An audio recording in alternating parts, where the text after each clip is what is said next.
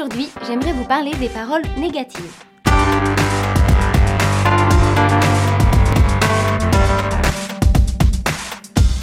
Dans son livre Nouvelle identité pour une nouvelle vie, Neil Anderson affirme qu'un enfant reçoit 10 remarques négatives pour une positive dans une famille normale et 7 remarques négatives pour une remarque positive à l'école. Pourtant, selon cette même étude, nous apprenons qu'il faut 4 remarques positives pour neutraliser l'effet d'une remarque négative. Étymologiquement parlant, encourager quelqu'un signifie lui donner du cœur, c'est-à-dire lui permettre d'investir la situation pleinement dans laquelle il se trouve, même lorsqu'il la considère comme une montagne infranchissable.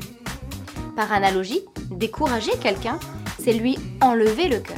Autrement dit, c'est agir de manière négative sur sa motivation, ne pas prendre en compte les efforts qu'il fait pour affronter sa situation, lui retirer toute envie de se battre et d'y arriver. Alors, encourageons-nous les uns les autres pour nous donner du cœur à l'ouvrage. Bonne journée Ces vidéos t'encouragent? Alors abonne-toi